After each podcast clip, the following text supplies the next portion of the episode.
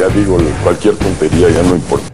Hemos sido tolerantes hasta excesos criticados. Quiere, defiende y protege a la gente. López Obrador. Me canso ganso. ¡No tengo nada! ¡Pinche gobierno puto! Hola, ¿qué tal? Pues esto es Ni que fuera política. El día de hoy traemos un debate. Tenemos invitados. Así es, entonces vamos a presentarlos. ¿Qué te parece? Primero a mi derecha se encuentra Laura Vázquez. Hola, mucho gusto. Laura es estudiante de Derecho, ¿verdad? Sí, estudio Derecho en la UG y activista feminista. Perfecto. Y a nuestra, bueno, a mi izquierda se encuentra Uriel Esqueda, estudiante de Derecho también. Sí, soy estudiante de Derecho por la Universidad de La Salle Bajío y soy pro vida. Ok, Perfecto. Y precisamente de eso venimos a hablar hoy. Es como, eh, bueno, también es la primera vez que nos están viendo. Sí, es, es la primera vez que hacemos la cara. Aquí está, les dije que algún día nos iban a ver la cara y este es el momento. Es tu honor estar en este momento. Ajá, es un momento Sí, un momento clave. diferente. Y pues bueno, eh, realmente como esta, la idea, les comento desde el inicio del aborto, digo del aborto, güey, del debate, es como compartir las opiniones, ¿no? Eh, realmente cuando nosotros hablamos de estos temas a veces eh, no, no conocemos la otra parte, tenemos una postura y no sabemos qué piensa realmente la otra persona. Entonces lo que queremos es como compartir las, las dos posturas y que pues usted que está en casa tome pues su, sí, se declina hacia una de ellas tomando la información de ambas. Por supuesto. O que pues simplemente haga un híbrido o lo que usted prefiera. Exacto. Entonces, bueno, vamos a comenzar primero. Este, ¿Quieren decir algo antes de empezar? No, pues muchísimas gracias por la invitación. Eh, es un gusto y esperemos que conozcan más acerca del trabajo y, y la labor que tienen eh, tanto el colectivo feminista en nuestra ciudad y en nuestro estado y también que conozcan acerca de- del tema Provida y de la labor que se realiza. Muchas gracias a ti. Yo considero que, como bien lo comentaron, es muy importante estar informados y con base en eso hacer un propio criterio, que nadie llegue y les imponga, sean pro vida, sean pro aborto, sino que se informe y pues eso es lo que queremos lograr hoy, este, que tengan un abanico de posibilidades y que decidan hacia dónde se inclinan o como un híbrido, o, pero que sea su criterio, hiperinformado. Pues ya, es eso lo que vamos a ver el día de. Perfecto. Bueno, pues el debate va a funcionar así, ya les platicamos, pero le platicamos al público. Vamos a estar haciendo preguntas, uno de los dos la va a responder, luego la va a responder el otro y después van a tener derecho a, a réplica, a estarse contestando y ya cuando el tema se vuelva pues algo cíclico que suele pasar, vamos a, a pasar al siguiente. Eh, bueno, hago la primera pregunta y ¿quién, quién te parece que, que la responda primero? Pues, ¿qué te parece que empezamos pues igual a la derecha? Ah, ok, vamos por Sí. sí. sí. ¿Quién quiere águila? A ver, yo. Águila, águila Laura, ok. Ah, yo. Ok, muy bien. Va. Bueno, la pregunta es, ¿en qué momento comienza la vida? Claro. Bueno, la vida eh, científicamente comprobado inicia desde el momento de la fecundación. Eh, uno de los médicos genetistas más fuertes que se tienen en el mundo que descubrió el trimosoma 21, Jérôme Lejeune, eh, un genetista francés, nos habla de que la vida empieza desde, desde la fecundación. Él se dedicó a investigar acerca eh, de, de todo el tema de genética. Eh, hay doctores como la doctora Pilar Calva, la doctora Chindra Bandrolino, entre otros, que nos, comen- nos comentan que la vida eh, inicia y se debe de defender desde el inicio de la fecundación porque ya es un ADN completamente diferente al de la madre y al del padre. Y en esa fusión entre el óvulo y el espermatozoide ya hay un ser humano diferente, ya hay vida. Entonces ahí inicia, ahí inicia la vida. Ok.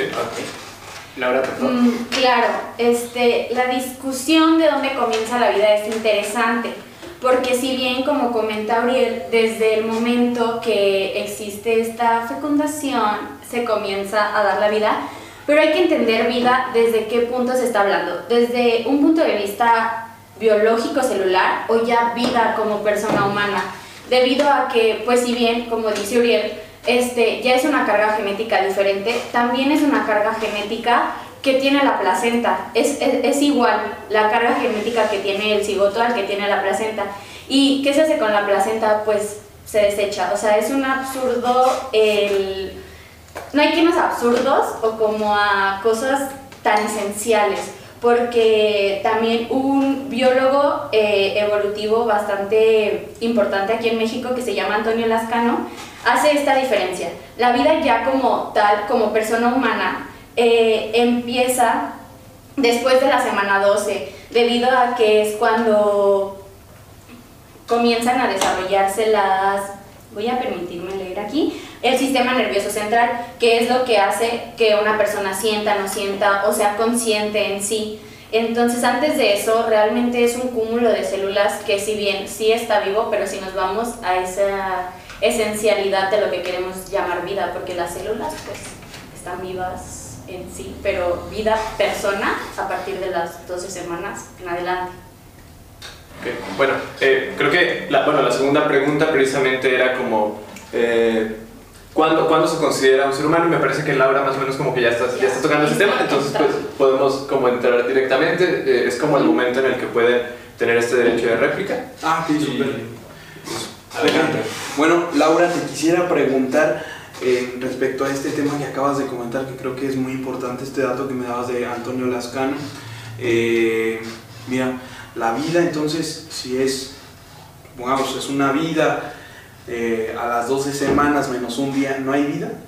O a partir de las 12 semanas y un día ya hay vida, porque De- como que ahí no entiendo bien. Ah, sí, de hecho es como una semana, no es como que ahorita las 12 semanas un día ya, porque incluso hay fetos que el sistema nervioso lo desarrollan hasta la semana 16, pero se protege desde este momento para no caer como en riesgo de que si se pase una semana más o un día o en algunos de estos casos pues ya se llegue a lastimar. Este, por eso se menciona que antes de las dos semanas pues no hay, o sea, de las 12 en adelante es cuando se comienza apenas a desarrollar, ni siquiera es como que a las 12 semanas un día ya existe algo o, o sea, bueno, sí existe un cigoto, un feto, pero no existe un sistema nervioso que lo haga sentir o ser consciente de lo que está sucediendo en el vientre de su madre. Mira, eh, bueno, las personas que nos están viendo y, y aquí nuestros compañeros están, están viendo que pues, me estás dando la razón, hay vida. Eh, entiendo que hay cuestiones del ser humano que se van desarrollando, no hay como un punto máximo que uno, o sabes qué, Eh, Rolando ya tiene 12 años, ya está desarrollado su Claro. cerebro, todo, o sea, siento que ahí mm, te falta, o sea, estás desviando tantito porque eh, la pregunta que ellos están haciendo, ¿hay vida o no hay vida? ¿Hay vida? Entonces estamos haciendo un asesinato porque estamos contra esa vida. O sea, ent- entiendo tu punto de que estamos evolucionando y que estamos avanzando, y, pero también es importante eh, conocer que incluso el cerebro no se desarrolla hasta los 100, al- hasta el año, dos años, tres años, cuatro, cinco, seis, o sea, el cerebro incluso sigue eh, pues creciendo y sigue desarrollándose, entonces el, el humano sigue evolucionando y se sigue desarrollando, no podemos hablar de que, eh, ah, es que sabes que en este momento no se ha desarrollado esto, ah, sabes que en este momento no se ha desarrollado esto. Si se sabe que desde que se une un óvulo y un espermatozoide y dan una nueva vida, que es lo que tú ya me estás diciendo, ¿por qué atentar contra eso? ¿Por qué atentar contra esa vida? ¿Por qué ir en contra de ese ser humano en potencia? Mm, Es que volvemos a lo mismo. Vi- vida en biológico celular, porque realmente hay muchas cosas que tienen vida. O sea, me permito citar Antonio Lascano porque su- sus ensayos y todo lo que habla respecto al tema es muy interesante por si alguien quiere ir a leerlo. Este, no se vale el argumento de que genéticamente un cigoto es una persona porque potencialmente es una persona. Si a mí me quitan el apéndice, allí tengo la misma información genética que tengo en cualquier otra célula, sal- salvo los espermatozoides de mi cuerpo. Entonces, eh, interpreto esto, eh, pues sí, es una carga genética diferente a la que tiene un cigoto, pero vuelvo a lo mismo, no es que esté sintiendo, que sea consciente de que está ahí, no es que, que pueda o, o por qué tenemos que poner como en, en este ejemplo que, que puse, o sea, es como un órgano, no, no es un órgano, es algo más que está ahí y que se está poniendo por encima de la vida de una persona que sí está viva. O sea, ¿por qué se le tiene que dar más importancia a algo que eh, no existe, básicamente, a algo que, a una persona que sí está ahí. Porque siempre se ha tenido que ver y que, o sea, potencialmente podría ser una vida, pero realmente lo es o no lo es, no lo es. Eh, cuando hablas de vida, perdón, te refieres a vida humana, ¿verdad? Claro, En este ha- caso. hago esta diferencia que es como importante. La vida biológico celular, que lo repito, o sea, los órganos tienen vida. Eh, la sangre incluso tiene vida, las células son vida. Este, y la vida ya como tal, como persona humana. Y hago hincapié en esto que le comentaba a, a Uriel acerca de que a las 12 semanas más o menos, porque en ese momento empiezan las transiciones, en ese momento es cuando comienza a desarrollarse este sistema nervioso y por eso se permitiría, o en algunos estados se permite hasta esa semana, eh, por el hecho de que no afecta, no estás afectando como tal a un tercero, porque no hay un tercero. ¿Tú ¿En qué, bueno, ya nos hablaste un poco de cuando empieza la vida, pero tú, bueno, Laura ya nos respondió esta pregunta, ahora te pregunto aquí, ¿cuándo empieza ese tercero del que habla Laura? Inicia desde el momento en el que inicia una vida diferente. O sea, tú no estás, no vas a atentar contra tu vida. Incluso uno no puede disponer sobre su cuerpo completamente. O sea, se habla de que un derecho a decidir, a decidir sobre mi cuerpo completamente, ya ha sido de los discursos. Pero yo, te yo les hago la pregunta a ustedes dos. ¿Ustedes dos pueden vender su, su órgano, un- algún órgano de ustedes? No. Vender como tal. Venderlo. O sea, ¿lo pueden vender? ¿Está permitido venderlo? No, no. O sea, pueden disponer sobre su cuerpo completamente. Ah, Hago la, hago la pregunta. O sea, ustedes pueden disponer. O sea, si, si tú dices, ¿sabes qué? Ay, me sobra uno, un riñón, lo voy a vender en Facebook. Pues, ¿Por qué? ¿qué? Porque es mío. En, en teoría puedo, pero el Estado no me lo permite. O sea, pero, pero es tuyo. ¿Por Ay, qué? ¿Pero por qué se legisla entonces en contra de eso? A ver, es tu cuerpo. ¿Por qué no Bueno. puedes disponer de eso? Bueno, ¿y por qué entonces, si estamos hablando de cargas genéticas y de todo esto, eh, por qué las placentas se tiran si tienen la misma carga que tenía el cigoto? Es que, a ver, aquí es. Ah, aquí- o sea, estamos hablando de Sí, sí, esto. sí, pero a ver, Laura, hasta eso está interesante lo que me estás diciendo. Por favor, alcen un poco la voz para que se... Claro. Aquí tú estás haciendo una comparación que no sé, o sea, ¿en qué momento vas a comparar un órgano del ser humano con un ser humano como tal, completo, entero?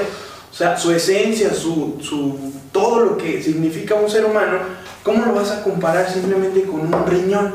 O sea, no puedes decir, ah, este ya es completamente. No, o sea, Laura, estás, eh, yo creo que estás un poquito perdida en el contexto porque no puedes decir que ese mismo montón de células que tiene el riñón es lo mismo que significa un ser humano.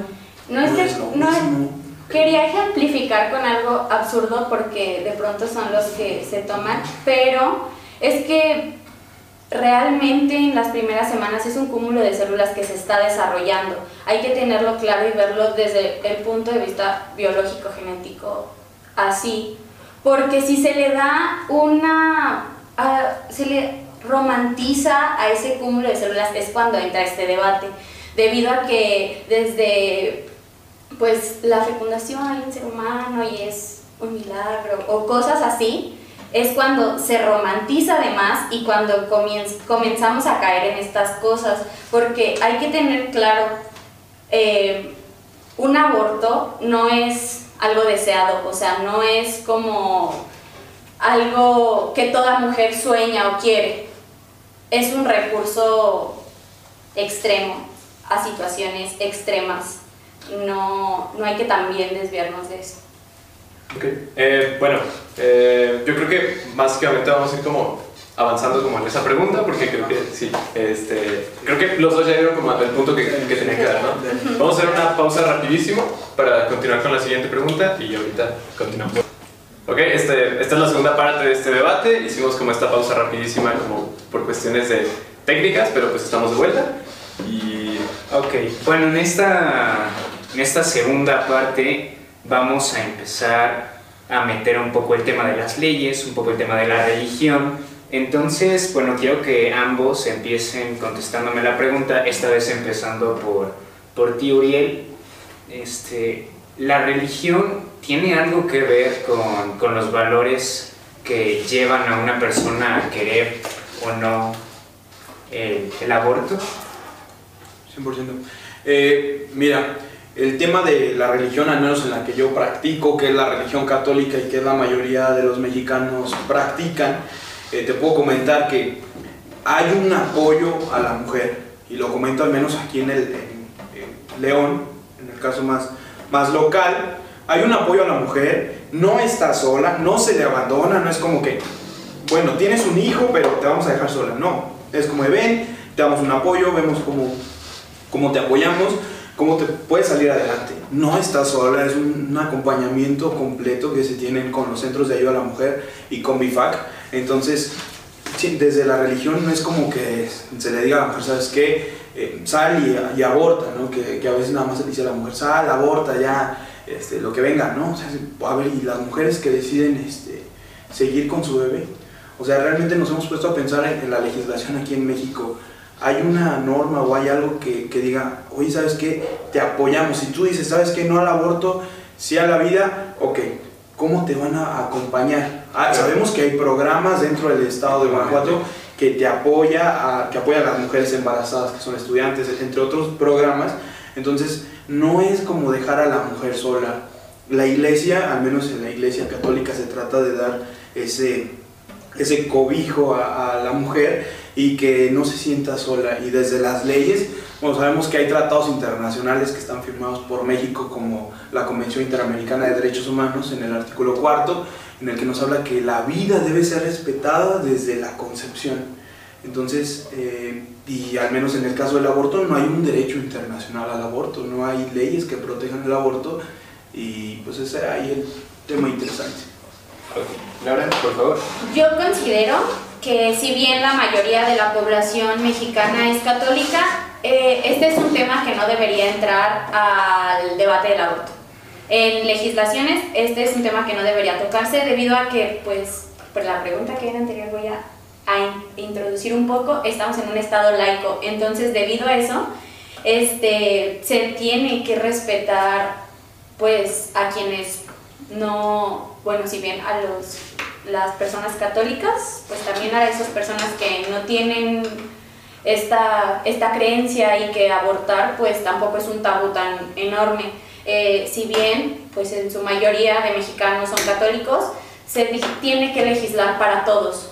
Este, no es que al momento que se legisle de que se pueda abortar, va, va a obligarse a la mujer a hacerlo, no, o sea, los apoyos que menciona Uriel, si alguien decide tener hijos, claro que los va a poder tomar, claro que va a poder decir y poner sobre la mesa, ok, tengo estas opciones para tener a mi hijo y tengo esta opción si estas opciones no me convencen, porque no le voy a dar una vida digna a esa persona. Entonces creo que el tema religioso este, no debería como ingresarse en un aborto ya de, digo, en un una discusión de legislación debido a que pues no solo se tiene que pensar en los católicos o en las diversas religiones que existen a lo largo del país. Este, también hago hincapié en que el aborto no es algo padre o que las mujeres lo hagan como algo deseado, ¿no? Como Eh, algo... sí. Exacto, como que lo hagan por diversión o de voy a tener sexo cada semana y cada semana me voy a practicar un aborto, debido a que es un proceso largo, es un proceso difícil, este, pero pues a fin de cuentas se tiene que respetar lo que la mujer decida porque sus motivos tendrá, o sea, la vida va más allá de, de un aborto, ¿no? O sea, tiene más. Quiero hacer una pequeña pausa y denotar que me equivoqué. Realmente ahorita le tocaba a Laura empezar, Sí. se me olvidó No pasa lo que nada, hicimos está- estuvo bien, no de pasa volado. nada. Este, ya después lo, lo compensaremos en las siguientes preguntas. ¿Les parece justo? Sí, Laura dos seguidas. sí, Muy bien. Entonces, vas tu, tu réplica, por favor, Uriel. Muy bien. Eh, yo, la verdad, en todos los debates en los que he entrado y, y la gente lo conoce, eh, yo en ningún momento meto el tema religioso, por eso comenté también, o sea, respondí la pregunta eh, que, me, que me hicieron aquí en, en el debate. Eh, comento mi postura, yo soy católico, sí, lo practico, eh, nunca en ningún, en ningún tema de discusión, ni con legisladores, ni con otro tipo de, de- de personajes, he metido el tema, el tema religioso, por lo que, por lo que tú comentas, he metido el tema de eh, los datos que se tienen científicos, los datos jurídicos, los datos sociológicos y un, un completo pues, argumentario que se tiene en esta defensa de la vida. Y bueno, te quiero comentar, Laura, tú comentabas que, que no hay que traer niños. Bueno, primero dos preguntas. Una, Claro. ¿hay derecho internacional al aborto? O sea, te comenté que sí hay un derecho internacional a la vida y está protegido por México. Y, y, y ahorita que eres estudiante de Derecho, conoces la pirámide de Kelsen en la que eh, pues primero está la Constitución, después vienen eh, las leyes federales y así, ¿no? Va Claro. bajando. Ok.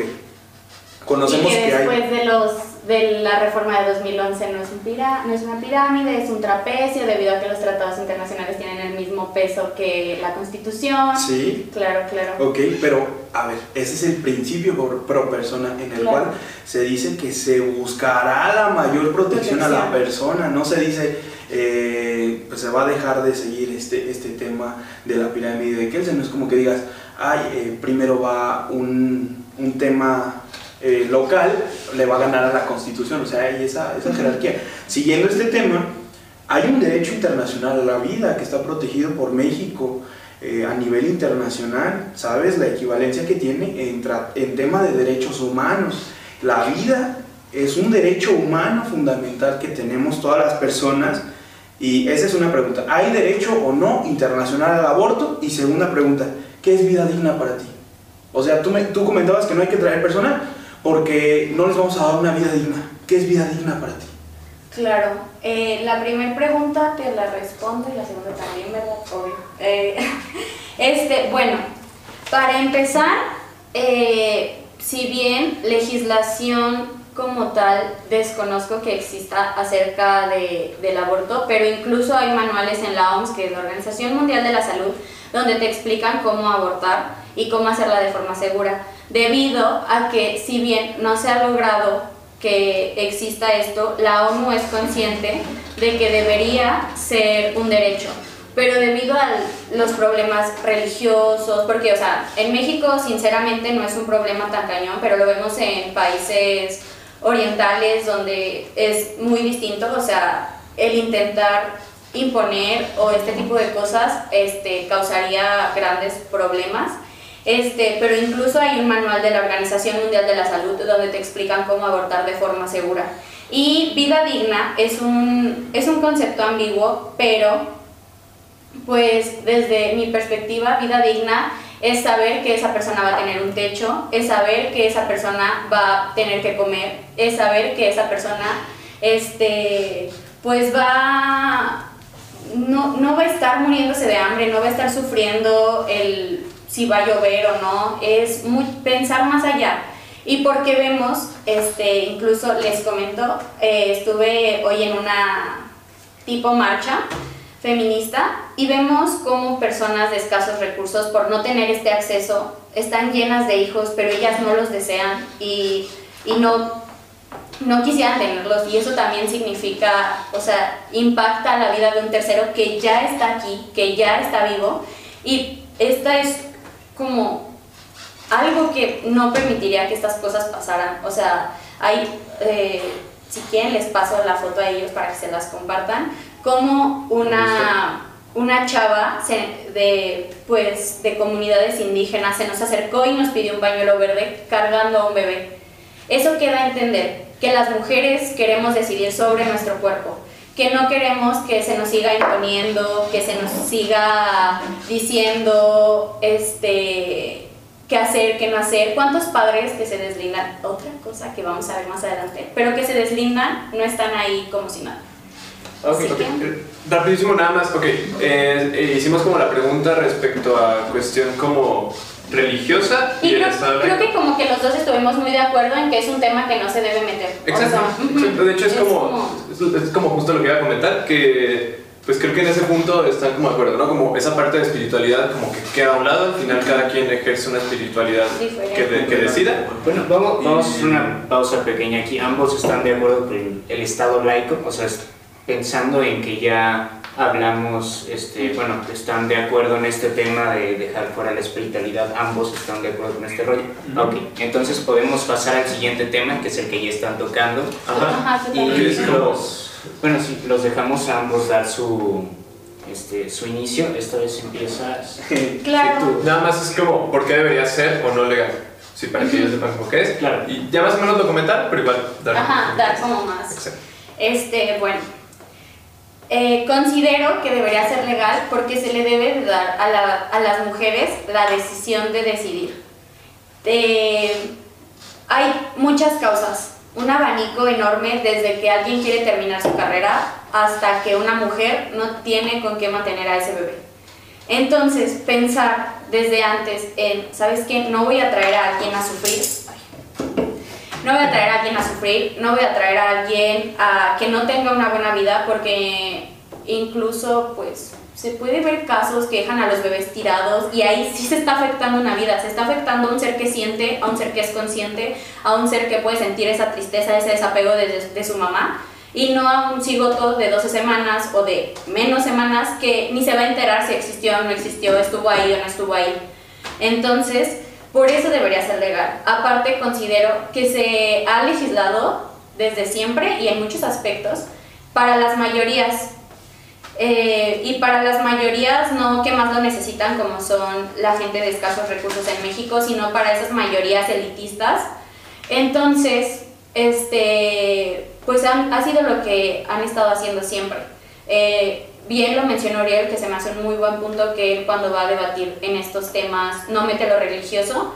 Podemos ver cómo en, en, los las cámaras hablan y lo primero que meten es ese tema. ¿Por qué se tiene que hacer bajo esa premisa? O sea, son muchas cosas que que llevan a decir que el aborto, aparte el aborto siempre se ha dado, desde los tiempos de Roma existe, desde antes probablemente existe, aquí el problema es si va a ser seguro y legal o no, porque hay mujeres que se mueren eh, a cada momento por practicarse un mal aborto, mientras que un aborto legal, este, que lo llevan de la mano, que está pues cuidado, no, no tiene estos riesgos. Se puede ver en Ciudad de México como desde que se legisló a favor del aborto, no, no ha habido un incremento exponencial en, en mujeres que abortan. No es como que cada semana va la misma mujer a abortar, no.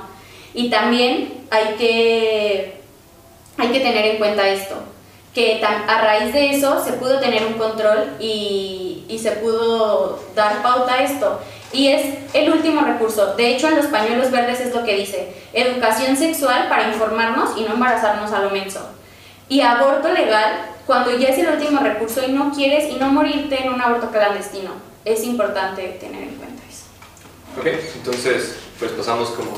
Claro. postura. Una cosa, en este momento, bueno, después de, de tu parte, vamos a hacer un pequeño corte, Corte, otra vez ok. y después seguimos con la réplica, ¿les parece? Muy Sí. bien, perfectísimo. Eh, mira, nada más recordando lo que comentaste al último de que la vida digna o no, como pudieron eh, escuchar y como lo pudimos ver, entonces la solución es matar a los pobres. Esa es una pregunta. Eh, porque dices que no tienen vida digna. Parte de lo que, que no se conoce de la causa pro vida es que en estos momentos, hoy viernes 29, se está llevando a cabo un proyecto que se llama Pampa, que se llama Pampa para mi hermano, en el cual se les da eh, esa protección a las personas que están en la calle, en el cual se le dice, oye, ¿cómo te apoyamos? ¿Qué, podemos hacer contigo? ¿Qué pueden, ¿Cómo pueden- puedes salir adelante? Oye, eh, vamos a cenar, te invitamos a cenar, eh, ve- vemos cómo te conseguimos a lo mejor algún trabajo, una casa, etcétera, etcétera. Y hablas acerca de la salud sexual y reproductiva. Y aquí quiero hacer una pregunta muy breve, que me contestes eh, con sí o no. Eh, la mujer dices que decide sobre su cuerpo. Ok, la mujer puede decidir sobre su cuerpo, incluso un día antes del parto, porque es su cuerpo. No, por eso la legislación establece que hasta las 12 semanas. Ok. para ya no afectar a un tercero. Ahorita nos, nos vamos Sí. a reservar a, a tu... Era era una pregunta rápida, ¿por qué? Porque entonces ahí tú ya estás entrando en esa confusión, porque es una confusión. Te, te lo comento, varias feministas con las que me ha tocado debatir, del colectivo feminista, de Barrio Feminista, Retefin, entre otras, me han comentado, sí, sí, sí, sí. Entonces es un discurso que está dividido incluso entre las propias feministas. Es como un, eh, nos ponemos de acuerdo si es mi cuerpo o no es mi cuerpo, eh, y empieza esta discusión de, entonces, ¿Cuándo hay vida? Porque ahorita en Hidalgo se está legislando porque hasta a los seis meses ya hay vida. Y en Estados Unidos y en una parte de Estados Unidos se puede decidir sobre su cuerpo incluso un día antes. Entonces, mm, es un debate que, híjole, bueno, están un poquito ahí desorientadas. Y no es, no es una salud sexual y reproductiva en la que entran dos personas al cirujano y sale una. Y con el alma quebrada. O sea, no es un tema de salud sexual en el que entra una mujer y a abortar y sale nada más una persona y una persona eh, es asesinada cruelmente ahí adentro.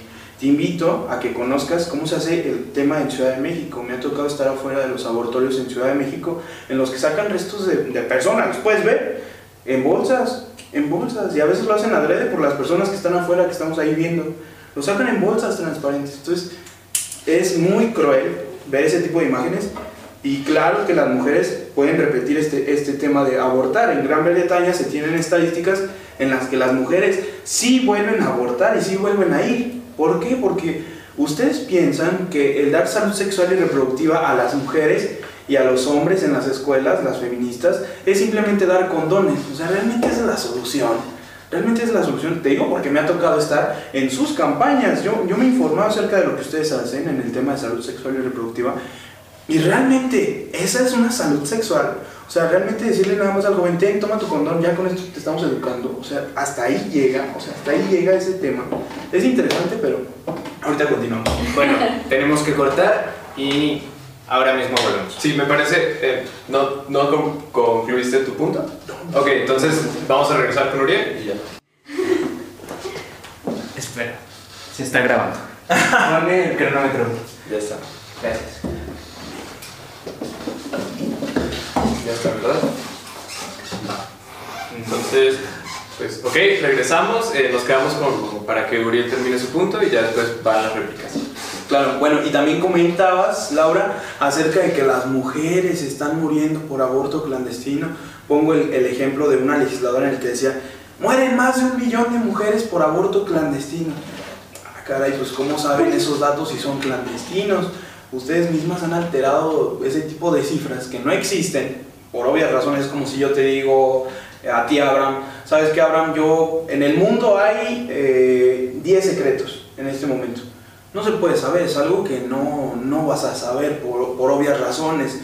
En el tema del aborto clandestino, y es algo que yo les he hecho hincapié a las feministas, las feministas aquí en León han promovido el tema de los abortos clandestinos en nuestra ciudad y les han dicho a las mujeres por ese tipo de cuestiones que tú dices que la ONU ya da manuales y todo, hazte un, hazte un aborto en casa, no pasa nada, es como si, si vas a la tiendita, vas, compras, vienes y ya listo, ya. O sea, lo, lo, tú, eh, lo que tú comentas lo ves como, no, sí es algo muy intenso.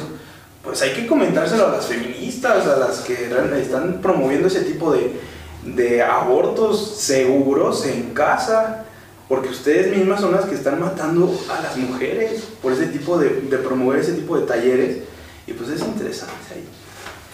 Laura. Ok, creo que el tema, eh, Uriel dijo que, que yo había dado como a entender de matar a los pobres, claro que no.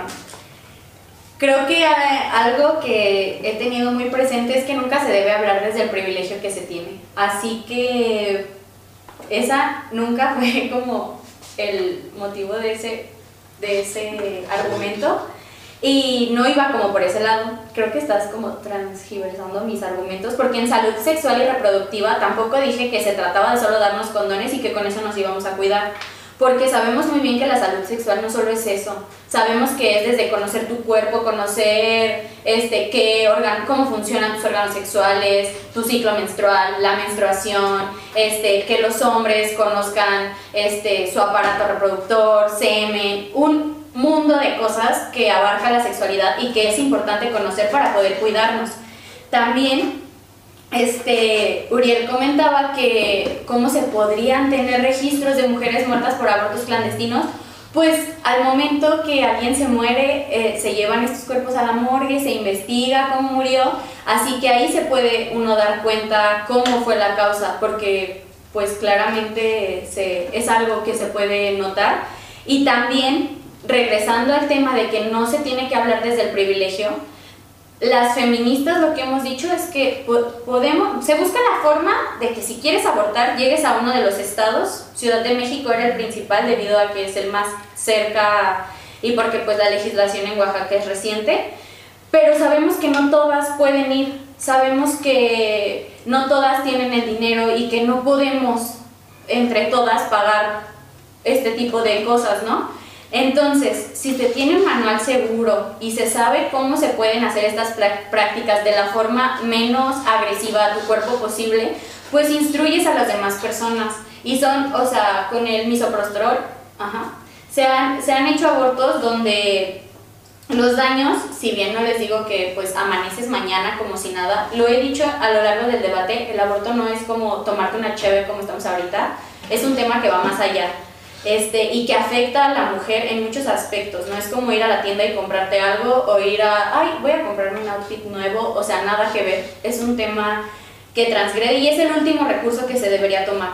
Este, así que pues ahí están las respuestas a la pregunta de Uriel y el cómo la salud sexual no solo es dar condones, el cómo no, cómo se pueden llegar a tener estos registros de las mujeres que mueren por abortos clandestinos y repito, debería ser legal para decidir, para poder, poder saber qué queremos hacer de nuestras vidas, para dar calidad de vida a la gente que viene, para demasiadas cosas que, que serían buenas para las mujeres. Ok, este, bueno, para hacer esto justo, recordemos que la réplica era de Laura en este caso, entonces puedes... ¿Puedo continuar? Sí, puedes continuar y, hacerle preguntas a ya que terminaste de Ajá, claro, es que realmente no, no tengo preguntas hacia Uriel porque me deja las cosas bastante claras. Pero solo no concuerdo con lo que piensa, pero me deja las cosas bastante claras. pues también... Este, sí, Ajá. Y pues no sé, no sé tú qué piensas en, en eso de salud sexual y si está bien o está mal, eh, así como yo te lo planteo, porque no, de hecho yo no entendí tu argumento de, de que entraban dos y salía una persona, porque de eso no se trata la salud sexual, por eso, ojo ahí, este, salud sexual es informarse. Cuando, cuando una mujer entra a un quirófano, a practicarse un aborto, entran dos personas, sale uno. O sea, sí, pero eso no es parte de la salud, sexual. Ah, pero es que eso no es parte de la salud sexual.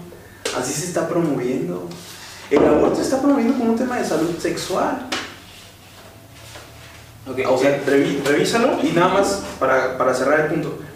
Han hecho una manipulación tan bella, tan, tan con una genialidad tan grande que incluso el tema de interrupción legal del embarazo, para que no se escuche aborto, porque sabemos que cuando viene la palabra aborto, luego se te viene muerte, asesinato, eh, pero si dices interrupción legal del embarazo, ah, bueno, se escucha ya más, más tranquilo, ¿no? Ese tipo de cosas han manipulado perfectamente, que le hacen ver a las personas como, eh, no pasa nada, o sea, entras a un quirófano, vas, eh, te tomas una pastilla de misoprostol, sales, eh, pues no va a pasar nada.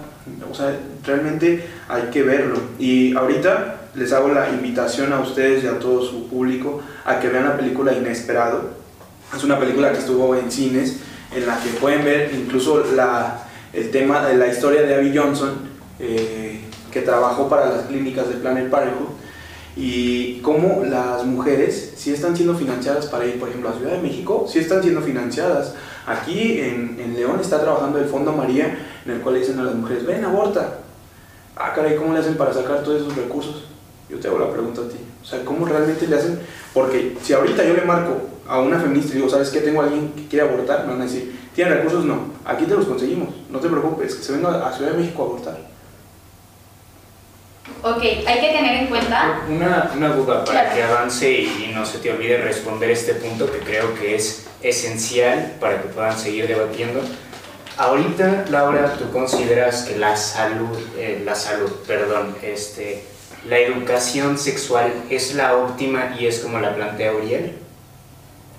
Eh, bueno, primero voy a contestar eso para que no se me olvide.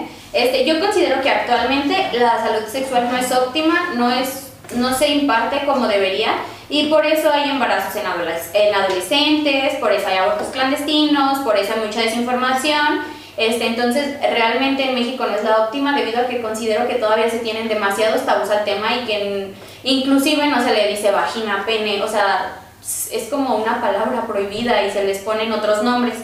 Este, hay que comenzar a quitarnos también esos tabús y hablar las cosas como son porque son parte de nuestro cuerpo, porque tenemos que conocer cómo funciona nuestro cuerpo para decidir. Eh, también la película que comenta Uriel es, yo sinceramente no la quise ver, mi mamá me invitó, pero Bien, Este- señora, bien. Bien ahí. pero pues y se ve un corto bueno vi en, en internet un fragmento claro y y exageran demasiado la situación Eh, te hacen ver el aborto lo satanizan totalmente cuando también hay fotos de abortos en el tiempo legal y se ve que es realmente una es que no sé si les van a poner fotos porque si no también les mandaría la foto para que aparezca y vean que no es Pues la mando. la mano Ah, y, no sé cómo, y no sé cómo va a aparecer la foto como ahí. Eh, pero no es realmente tan satanizado a ver cómo le hacen Eh, no es tan satanizado porque incluso, o sea, si en la película ves eso, tú estás cero informado del aborto, tú sí vas a decir, esto es una barbarie, ¿en qué tiempos estamos? Cuando realmente no es así. Este, realmente no se da de esa forma. Se ve el, el feto luchando y todo deshecho y ensangrentado y todo. Y eso no es algo que sucede en la realidad. Realmente los cigotos abortados en las semanas que se deben de abortar ni siquiera son algo que les pudiera enseñar tan... No creo que... No se va a ver, pero va a haber una foto. Así que, que siento que eh, ese es otro problema. Satanizamos tanto la sexualidad como este tema de más. O sea, bueno, ni siquiera se debería satanizar. Y ahí comienzan los, las falsas creencias o el pensar otras cosas o el... no sé. Y pues respecto a lo que Uriel menciona, de que pues hay colectivas feministas que apoyan estas causas para que mujeres vayan a abortar, pues es que claro, era lo que le comentaba, o sea, si una mujer se nos acerca y nos dice, ¿sabes qué? Quiero abortar, pero no tengo el recurso, se busca la manera de conseguir el recurso. No es como que se tengan los millones y mira, ¿cuántos abortos quieres? Porque incluso hay gente que, ¿sabes qué? No hay, no podemos, ahorita sí estamos en ceros.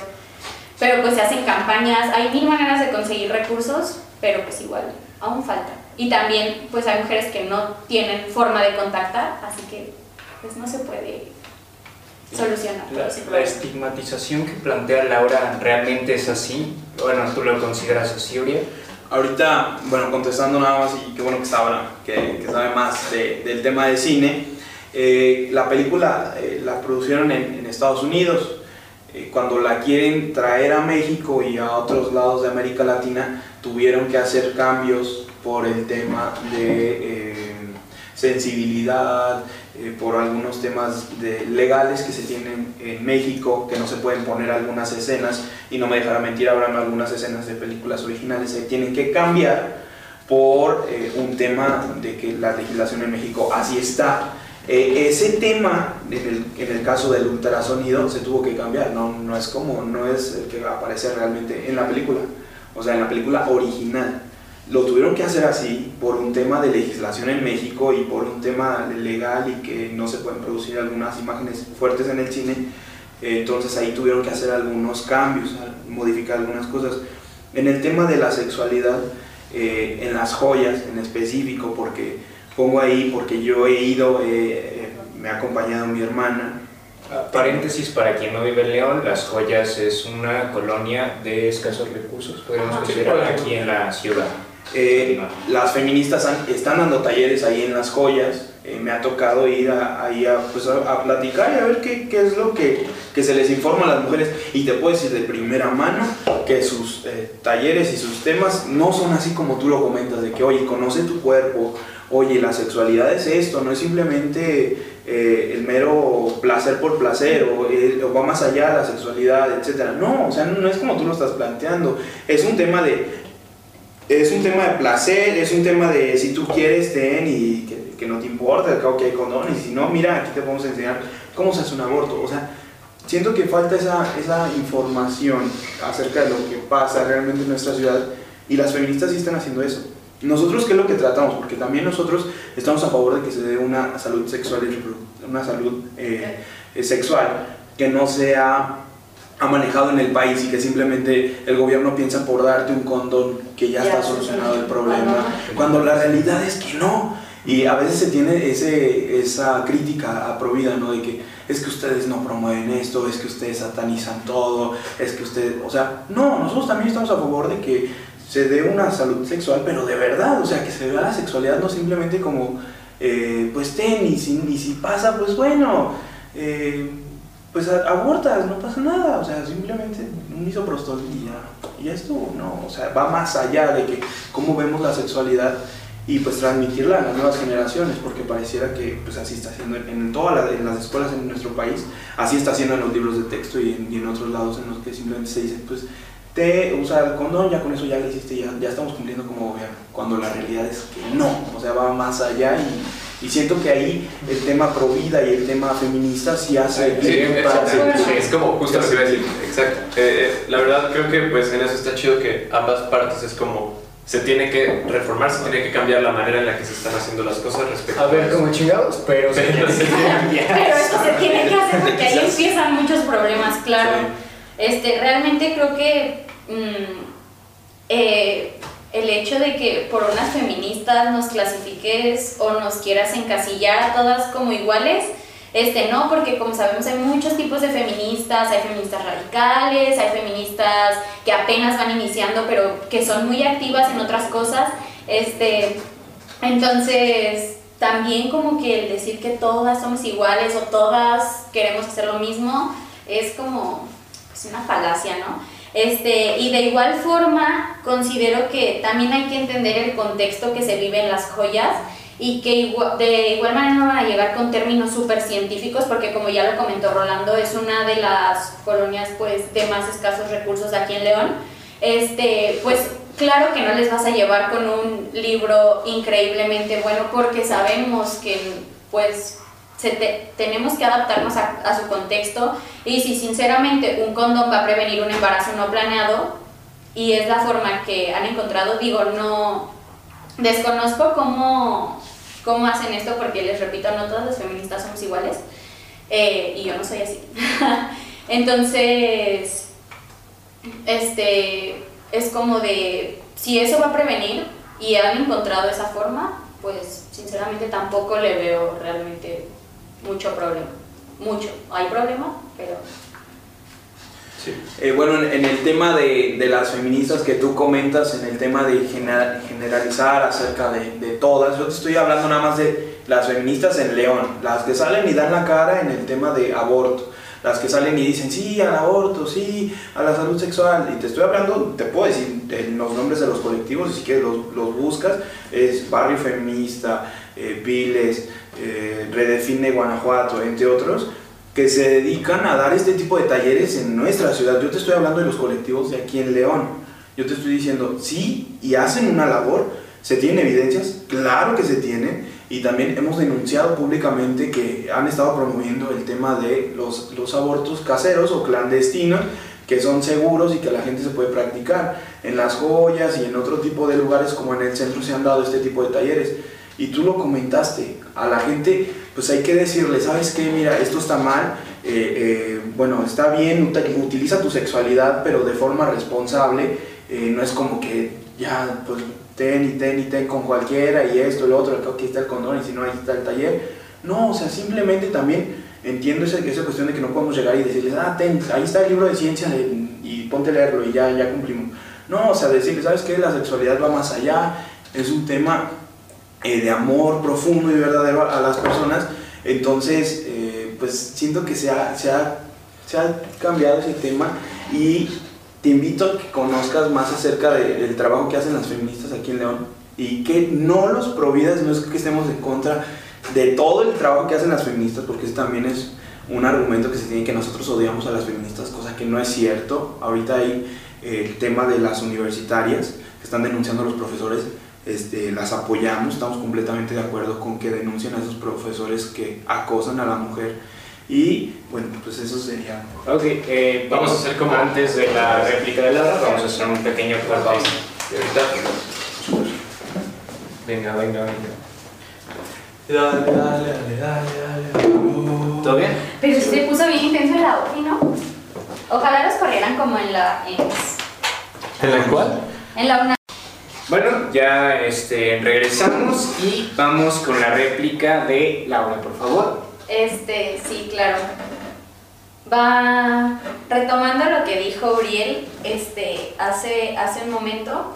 mm, considero muy, muy pertinente el hecho de, de que sí se, se llega a satanizar tanto algo que ya la información se transgiversa y, y llega a ser muy complicado.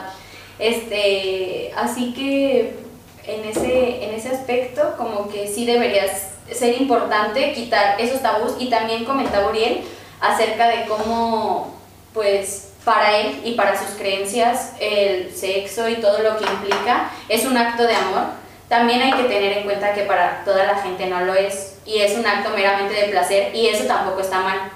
Este, es respetar las creencias de cada persona y de que si alguien decide que el sexo solo es de placer, lo haga consciente, cuidándose y siempre respetando la decisión del otro y lo que quiere o no la otra persona. El sexo siempre tiene que ser algo consensuado y también se tiene que ver que para todas las personas no es un acto mera, o sea, es un acto para algunas de amor puro, sincero y que fortalece, pero para todas no, pero para ah, algunas otras no lo es y eso tampoco está mal. Este, por eso mi comentario acerca de que no hay que sana- sa- ni, ni satanizar tantas cosas ni romantizarlas de una forma que no se debería. Eh, Bueno, bueno, vamos cerrando el tema. Sí, aquí nada más eh, cerrando, está- está bien, tú puedes decidir si lo ves como un tema de placer, mero placer por, por placer. El tema aquí es que cuando se llega el tema del aborto no es un, ya no es un tema de, de dos, de dos, o sea, ya también estás incluyendo un nuevo ser humano que, que está en, en camino y que está en proceso. Entonces, a eso me refiero con que haya una sexualidad responsable y que, pues, hablando con nosotros del tema de se debe legislar y cambiar el tema de la salud que se da en las escuelas, claro que se debe de hacer, eh, yo creo que en eso coincidimos todos y pues hay que buscarlo para que próximamente se dé. Ok, bueno, vamos a, a pasar al siguiente tema. ¿To- ¿Todavía le, le tocaba a Laura o no? Ya, no- Sí, ya- todavía toca. Ah, ok. Perfecto, bueno, pues eh, ya discutimos si el aborto debería ser legal o no. También nos metimos en temas de la educación sexual, que es, es muy ad hoc, está bien, no, no lo interrumpimos por eso mismo. Y ahora vamos con una pregunta esencial en este debate sobre la legalidad y cómo va a intervenir el Estado si es que se legaliza o no. ¿El aborto, en caso de ser legalizado, debería ser gratuito? ¿Sí o no? ¿Tú qué piensas, Laura? Ah, claro, considero que sí, debería ser gratuito, este, debido a que es un tema de salud público, debido a que el Estado debe garantizarnos salud, bienestar, entre muchísimas cosas más, que si bien no lo hace como debería, es su deber. Este, así que pues mi respuesta es completamente sí. Y, y que también hay que tener claro que el Estado da gratuitamente atención a muchas enfermedades que podrían este, prevenirse. Así que muchas veces el argumento pro vida es como de, pero ellas abrieron las piernas o ellas andan ahí haciendo ese tipo de cosas. Pues también hay gente que está fumando a pesar de saber todos los daños que le causan. Hay gente que está drogándose sabiendo los daños que le causa, hay gente, ah, acabo de escuchar muy recientemente que la diabetes es un problema que puede prevenirse muchas veces y que inclusive hay citas donde les dicen a los pacientes tienes que hacer tal y tal cosa y con esto vas a estar bien y el paciente no lo hace y es carísimo mantener a una persona con una enfermedad crónico-degenerativa. Así que pues si el Estado puede mantener ese tipo de cosas, digo, un aborto no, le sale muchísimo más barato si es que también se quieren ir por el tema económico. Así que pues sí, porque es su responsabilidad garantizar nuestro bienestar. Ok, ¿tú bien? Bien, ok. Eh, no, no debe ser gratuito porque, pues, ¿quién lo va a pagar? Los mexicanos, de sus impuestos, de lo que recauda el gobierno. Vamos a ver que va a ser un tema de todos. Vemos el tema de prioridades y el día de hoy podemos ver manifestaciones de personas con cáncer que van y dicen, ¿sabes qué? Yo quiero seguir recibiendo mi tratamiento. Eh, el tema del tamiz para, para los bebés que se, que se estaba quitando y que en el estado de Guanajuato se pudo salvar. Lo que podemos ver es que hay temas que son prioridad y en el tema de salud sexual, eh, en el tema de, de muerte materna en nuestro país, podemos ver que el aborto no ocupa ni uno de los tres primeros lugares. Primero podemos ver hemorragias, otro tipo de cuestiones. En el tema de salud, eh, de muerte materna, no me estoy metiendo en el muerte de mujeres, si nos vamos al tema de las mujeres están muriendo por abortos eh, en nuestro país, pues las cifras son menores. O sea, podemos ver mujeres que mueren por diabetes, por problemas en el corazón, eh, por cáncer, otro tipo de, de cosas que son prioridades y se están dejando por, por el tema del aborto. Entonces ahí lo dejo sobre, sobre la mesa. Claro.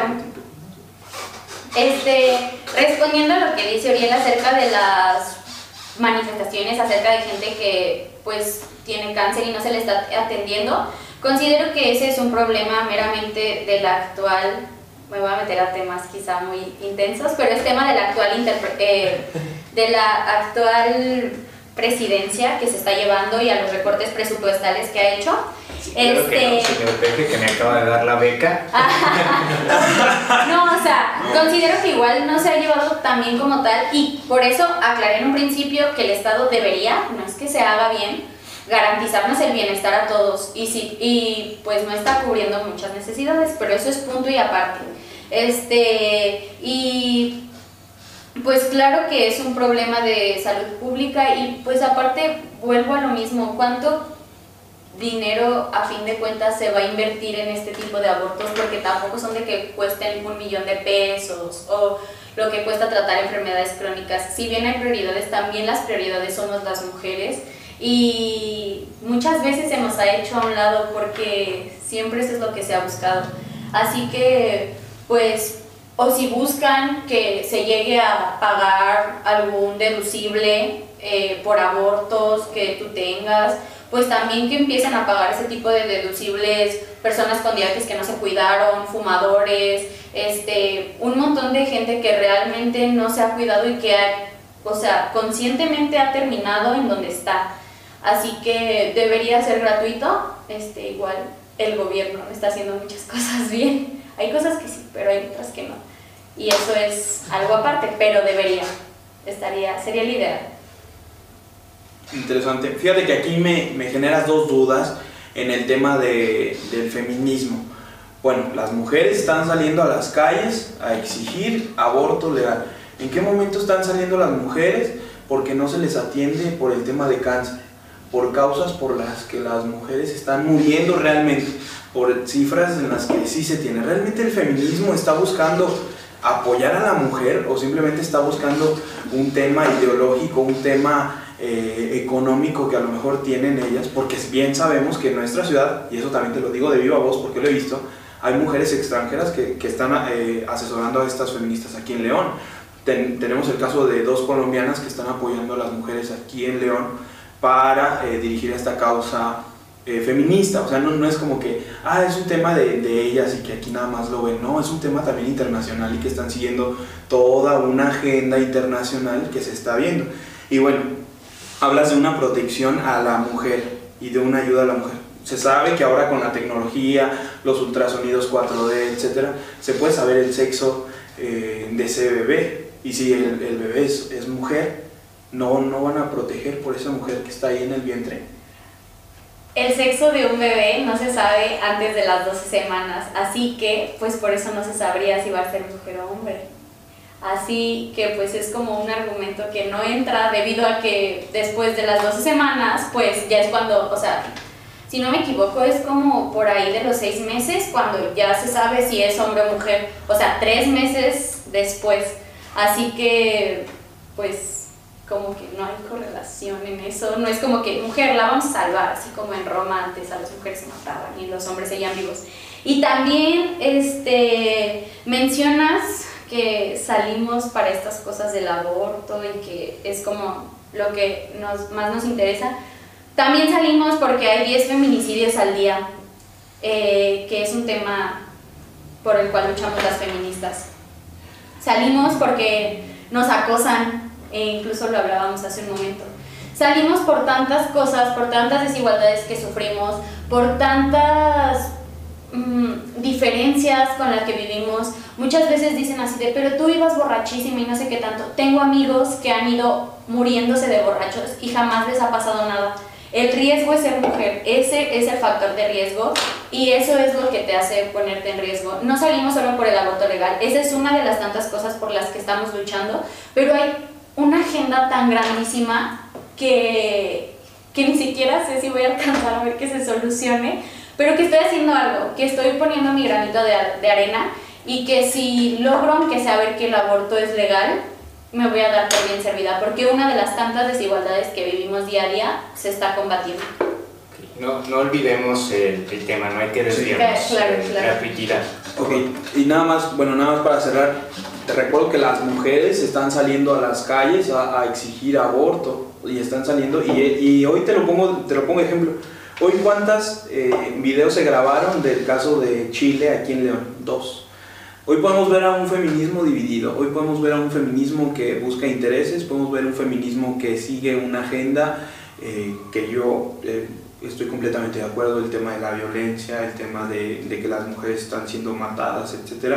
Pero también podemos ver una agenda de, de feminismo que no sale para ese tipo de causas y que solamente sale para defender eh, el tema de aborto y otros tipos de temas. Eso pasó hoy en León y bueno, yo, yo lo comentaba porque para hacer la aclaración y bueno, son las mismas feministas, las feministas están saliendo en Hidalgo a, a exigir un aborto legal y gratuito hasta los seis meses y en Estados Unidos en algunas partes del, del norte eh, podemos ver que exigen el aborto incluso un día antes de, eh, pues, de que vayan a, dar a luz. Entonces podemos ver cómo va cambiando el discurso con el paso de los del tiempo y cómo el Estado va a, a, pagar todo este tipo de cuestiones. No, le va, no, no, no, no nos va a alcanzar como país y tampoco estamos preparados para un tema así. Lo comento, hay prioridades que se deben seguir. Estoy completamente de acuerdo que hay diferentes causas, pero yo nunca he visto al grupo o colectivo feminista de que las mujeres mueren por hemorragias a la hora de, de, los embarazos, porque no se les da un buen seguimiento, eh, por las prioridades que se tienen, por las estadísticas que se tienen. Incluso en estos días salían las estadísticas de cuántos hombres mueren y cuántas mujeres mueren y hacían la diferencia. ¿Cuántas, ¿Cuántas mujeres están muriendo en nuestro país y cuántos hombres están muriendo en nuestro país? Entiendo el argumento de que los hombres se exponen más, entre otras cosas, pero si hablamos de un tema de también eh, datos duros y que se tienen, que me comentaba una amiga, la debemos de salir a las calles a decir ni uno menos, porque un día puede ser Rolando, un día puede ser Abraham, un día puede ser Laura, un día puede ser mi mamá, mi hermana, o sea, eh, la violencia en nuestro país, pues en muchas ocasiones no distingue sexos y, y siento que estamos nada más polarizando eh, este tipo de, de, causas por algunos intereses. Ok, por favor, recordemos que vamos sobre gratuidad. En algún otro momento podremos hablar sobre violencia contra la mujer y entonces ya entrará el debate sobre si deberíamos estar haciendo una lucha sobre igualdad de género, una lucha feminista. Sí que es un debate muy válido, pero vámonos a, vamos a concentrarnos en si el aborto debería ser Gratuito. gratuito. ¿no? Es más, podríamos Ya incluso pasar. Es que O al Se siguiente cerró muy tema. rápidamente. y- Yo creo que vamos igual mejor a una pausa para... Y ya para abarcar. cerrar, ¿no? Para Ujú. continuar. Pues regresamos como a la, otra vez a la continuación de este debate. Eh, ya estamos casi finalizando, nada más una pregunta que es como este, importante ya Sí, por- es- Eh, además, creo que de, de todas las que hemos hecho, eh, me parece que esta es una, creo que las que menos se toca. Entonces, De hecho. estaría como interesante saber la postura de las dos partes. Y es, la pregunta es, ¿el hombre tiene decisión? Eh, ¿Sí o no?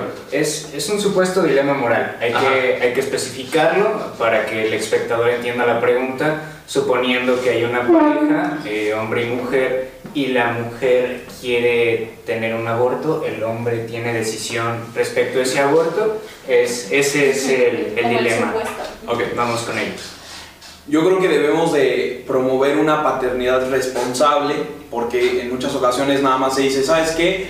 Pues eh, la mujer está embarazada, la mujer es su problema, porque ella lo va a tener y, y- y listo.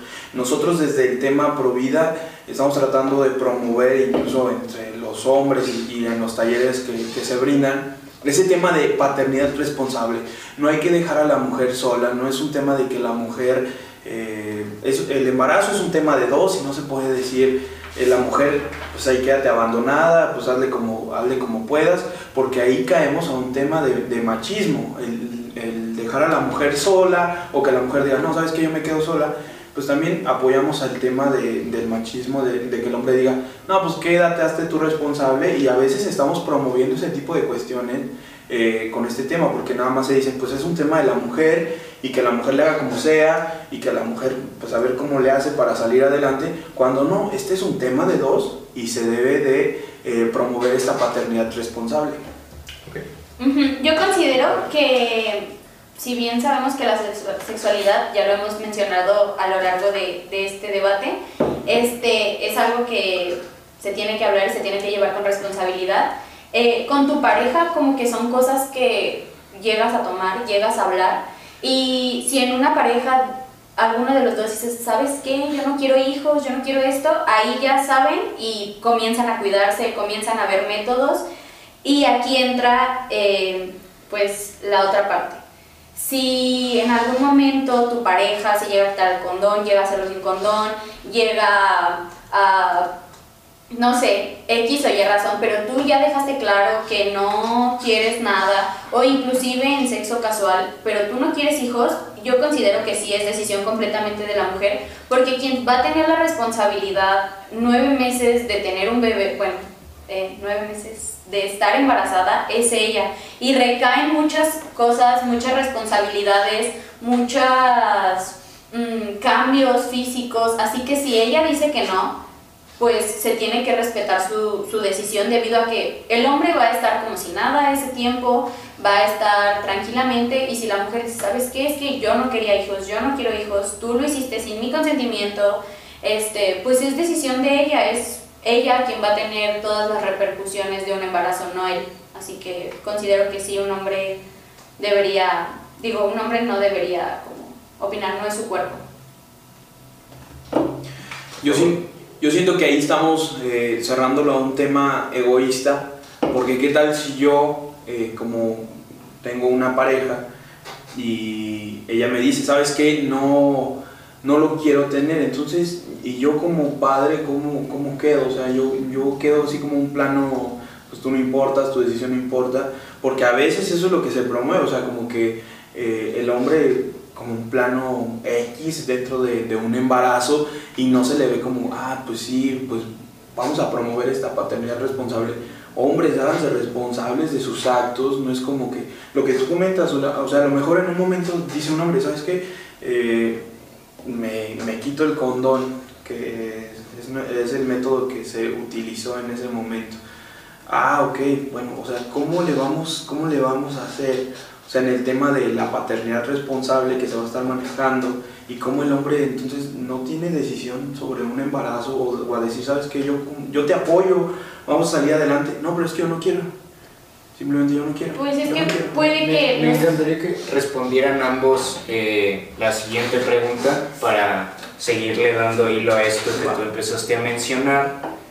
¿en qué momento se es madre o padre? O sea, ¿en qué momento se puede considerar que una persona ya es madre o padre? Yo Eso creo es que bastante esencial en este debate. en el momento que la persona lo decide, debido a que vemos que hay papás que abandonan a sus hijos y esos no son padres, o sea, los dejan ahí y esos son papás, no lo son, o sea, los dejan ahí en el abandono. Así como también hay mujeres que tristemente dejan a los bebés ahí, tampoco eso es una madre.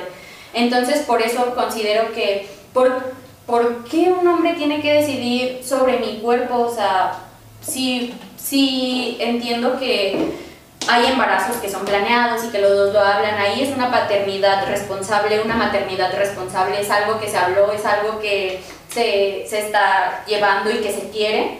Pero en el momento que él dice, pues yo de a huevo quiero un hijo, ay, no sé si se puede decir. Sí, sí, sí, Ah, no ah, ya ve- no, dije, o sea, ya que en el hombre diga, quiero, o sea, a fuerza voy a tener un hijo y que ella diga, no, pero yo no quiero, o sea, es el cuerpo de la mujer. Y repito lo mismo, o sea, el hombre va a estar como si nada realmente eh, todo ese tiempo, incluso después de que el bebé nazca, pues la que le da pecho es la mamá, la que tiene que estar con el bebé casi todo el día, si no es por decir que en serio los primeros meses de vida una mamá que esté pegada a su bebé es esencial, es como de por qué si yo no quiero, yo tengo planes a futuro, yo simplemente, si no tengo planes pero no quiero un hijo, ¿por qué tiene alguien que más decirme, pues sabes qué, quieras o no, yo sí y porque es una decisión de, para empezar, como pareja hablarlo, tratarlo, pero si por X o Y razón no se da, la que decide es la mujer porque es su cuerpo donde va a estar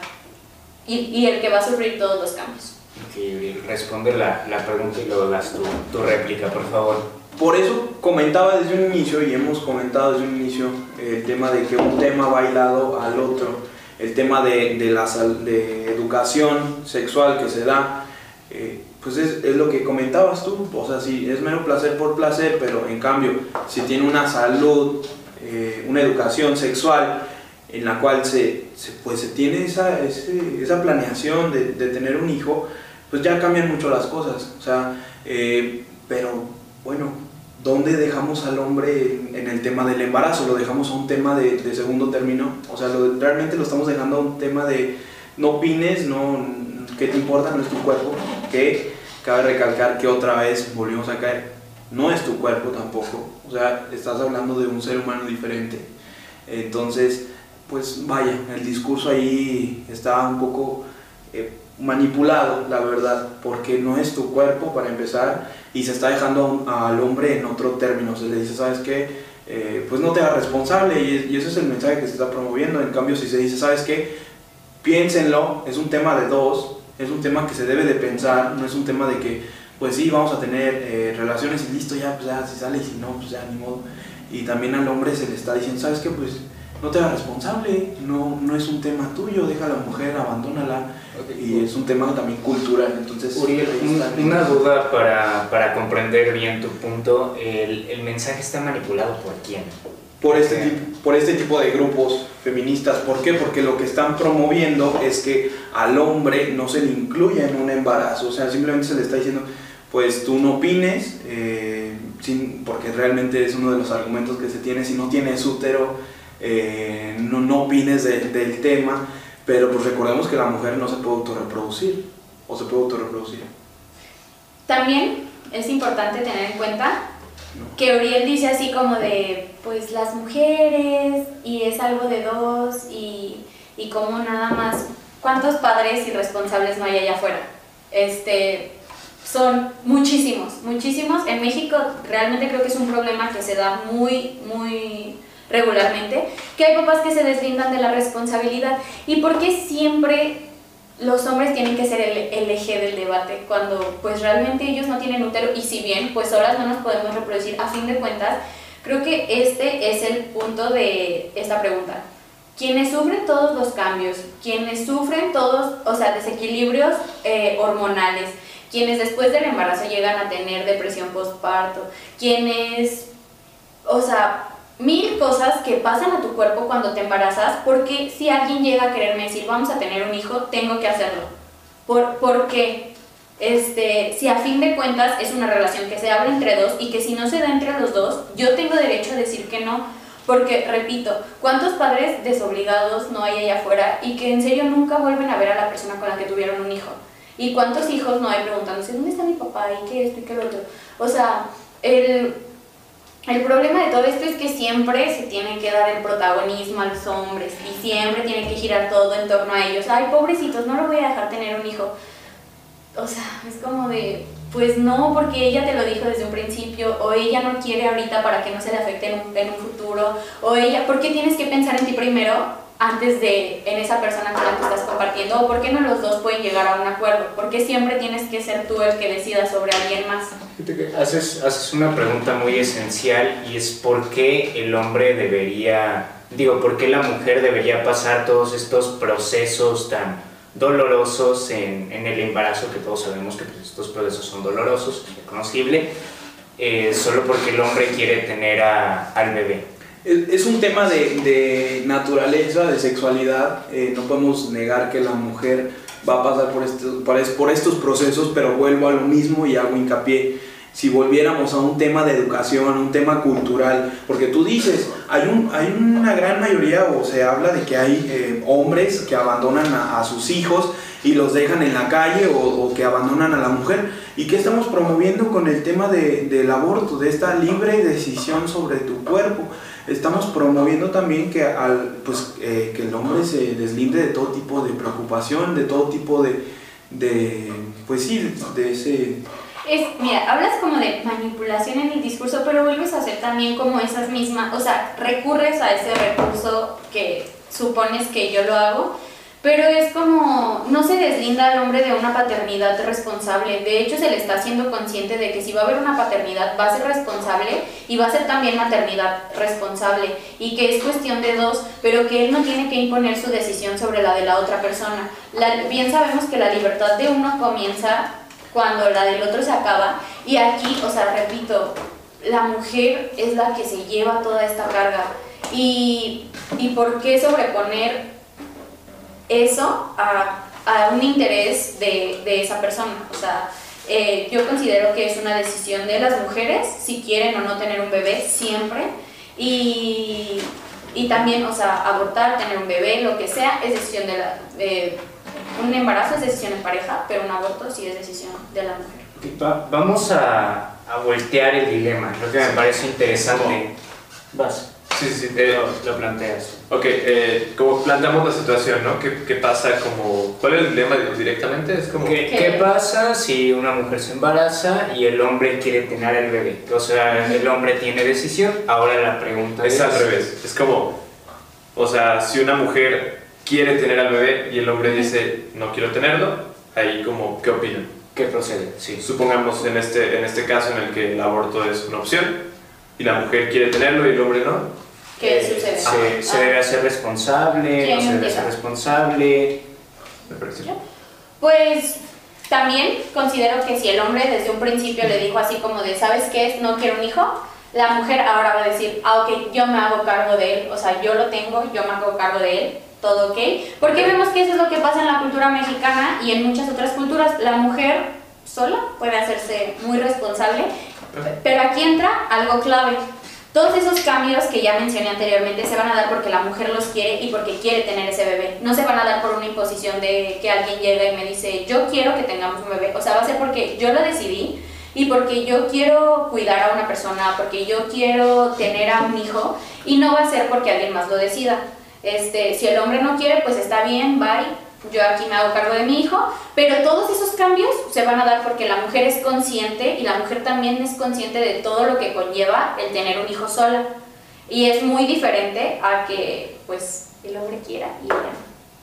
Ok, muy bien. En el caso de que la mujer quiera eh, tener eh, el hijo, pues decirle, sabes que tú como mujer no estás sola, entiendo el caso de que hay mujeres que pueden salir adelante eh, con un hijo y aceptable y apoyarlas y darles ese respaldo. Eh, yo quisiera hacerte la pregunta, Laura, eh, siguiendo con este tema de, de si la mujer decide tener al hijo, ¿qué instituciones hay para las mujeres que quieran tener, seguir con ese hijo desde el lado feminista? O simplemente hay la opción a abortar. No, también como feministas, este, creo que es algo que también se ha dicho abiertamente, que el aborto no es una imposición, que es como tu decisión. Y también hay instituciones, bueno, BIFAC no es como tal feminista al 100%, pero es algo en el que puedes recurrir y hay demás instituciones este, que te apoyan, o sea, igual como feministas, hay muchísimas que te, te dan ese apoyo para que puedas tener a tu bebé sola si es que tú lo quieres porque, repito, el aborto pues, no es como imposición o de que se legisle y todas van a abortar o algo así. O sea, hay... bueno, antes de que repliques, vamos a hacer una pausa. Por favor, no olvides lo que vas a decir. sí, ya lo iba a decir. Y va, va, haz, haz tus apuntes y ahora volvemos. Regresamos. Uriel, responde. Claro, bueno, primero agradecerte Laura por hacerle promocional a BIFAC, que recordemos BIFAC es una asociación 100% provida eh, que apoya nuestra causa. Y, bueno, yo, yo quisiera, y si se tiene el dato, pero para los que no conocen, bueno, primero que me contestes, entonces no hay una fundación que, o desde el lado feminista que apoya a la mujer eh, que quiera seguir con el embarazo, porque esa fue la pregunta que uh -huh. nos plantearon ellos. Sí, sí. Eh, si realmente desde la causa propia, bueno, hay, hay, entiendo que hay mujeres que dicen, ¿sabes qué? No, no quiero tener, no quiero tener a mi hijo, lo quiero, lo quiero matar. Ok, pero entonces las que dicen, ¿sabes qué? Sí, quiero salir adelante. Uh -huh. ¿Cómo se apoya desde el lado Provida? Y bueno, para las personas que no conocen a BIFAC, y las pongo en contexto, es 100% Provida, nace de la causa Provida y se les da un apoyo integral a las mujeres y la pueden conocer, incluso pueden ir eh, si quieren apoyar con el tema de alguna posada o quieren ir a conocer a todas las mujeres que están ahí incluso, y, y, es un apoyo integral psicológico, médico antes, durante y después del embarazo entonces es una asociación 100% pro vida y bueno, pues muchas gracias por el spot. Claro, claro, nosotros siempre apoyando cualquier cosa que a las mujeres nos ayude y ay, es que había un, hay una que ahorita está teniendo mucho impacto que sí, es que realmente tengo el, el, nombre en la punta de la lengua, es la decisión es, es tuya o algo así, pero hay muchos comerciales en la tele donde te metes a la página, ¿por qué no me acuerdo del nombre? Este, y ahí te dice si quieres abortar, si quieres tener a tu bebé, si lo quieres dar en adopción, si quieres, vas a ser madre soltera, o sea, te da un abanico de opciones para que tú puedas y esa asociación es completamente feminista. Igual voy a buscar el nombre porque no me acuerdo, o sea, no, lo tengo en la punta de la lengua, pero es algo así como la decisión la tienes tú o, o tú decides, este, les digo que hay varios promocionales en la tele, de hecho son como comerciales que empiezan en blanco y negro y luego se ponen a color porque es como de tú tienes el abanico de opciones para decidir qué, qué se va a hacer. Este, y pues ya lo repetí muchas veces, pero la decisión es de las mujeres, quieran o no quieran. Creo que es el de La vida por delante, el que sale en la tele a nivel nacional, mm. el que sale en blanco y negro y Creo después que sale sí. a color, pero también es pro vida. Pero también te da la opción. Pero, pero si es pro vida, ¿por qué te da la opción de abortar? El de La Porque- vida por delante es 100% pro vida.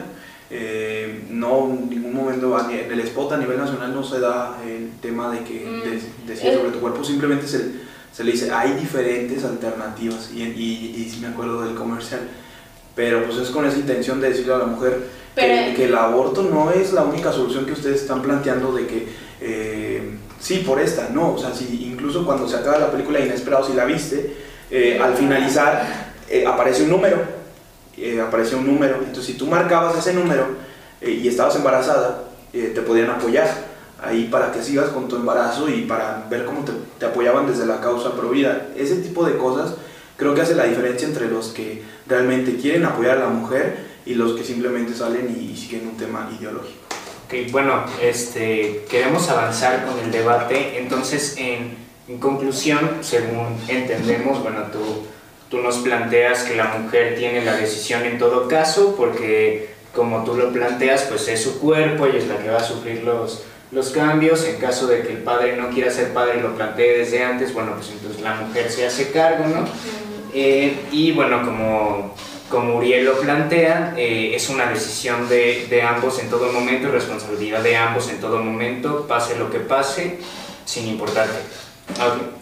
Este, bueno, ya lo, lo tenemos entendido así. Recuerden que el punto de esto es más que, que este, confrontar las ideas, exponerlas. Exponerlas, claro. Entonces, eh, bueno, bajo este, este Supuesto. precepto, eh, queremos darles la oportunidad de que debatan un poco, un poco de discurso libre, ustedes pueden hablar, este, bueno, lo que ustedes quieran es ya para cerrar el debate, ya vamos a terminar. Claro. Entonces, sí, otra vez, como, como siempre, tienen su, su oportunidad de hablar por ustedes mismos y después ya pueden hacer confrontación. Eh, Sí, es, sí, esto es como, como una conclusión de, de cada una de sus posturas y, y, pues exhortar a las personas si es que lo quieren hacer, si quieren eh, mencionar algún dato, lo que ustedes quieran ahorita es como su espacio y Ajá, y ya después concluiremos, pero sin apoyar ninguna postura. Ujú, ¿ok? Claro. Y bueno, ¿quién empezaba esta vez? Eh, Uriel. Ah, ok. Adelante. Bueno, los invito a todas las personas que están viendo este programa y a, pues sí, a todas las personas a que conozcan más acerca de la causa Provida. Eh, muchos piensan que la causa Provida nada más es salir a la calle, entiendo, porque soy joven y he visto los memes que nos hacen y est- están muy buenos, la verdad, algunos. Nos divertimos viéndolos. Eh, pero la causa Provida va, más allá, va, va más a un tema de generar cultura, de un tema de educación, eh, va, a un tema, va a un tema más adelante.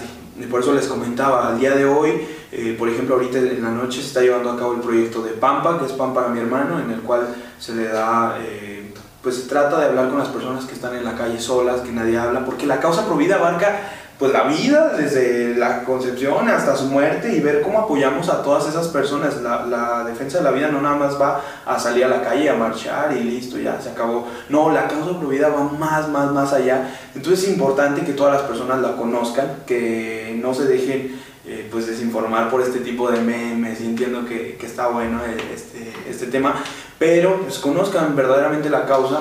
Al día de hoy hay, hay asociaciones como BIFAC, eh, La Vida por Delante, entre otras fundaciones que se tienen y a- actualmente estamos constituyendo una casa en la cual también se, re- se va a recibir a las mujeres. Al día de hoy se está, se está trabajando en ello, es un trabajo de años y sabemos que a las mujeres se les debe dar un apoyo integral y a todas las personas porque la defensa de la vida va más allá de lo que a lo mejor vemos en redes sociales. Entonces los invito a que conozcan más acerca de esta causa provida y, y pues los esperamos con los brazos abiertos.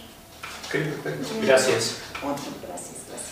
Este, bueno, por mi parte, también los invito a informarse acerca de lo que son las feministas, porque así como hay memes pro vida, también hay muchas burlas hacia el movimiento, cuando también abarca muchas cosas más, como se mencionó en algún punto, este, y que a fin de cuentas la decisión es nuestra como mujeres.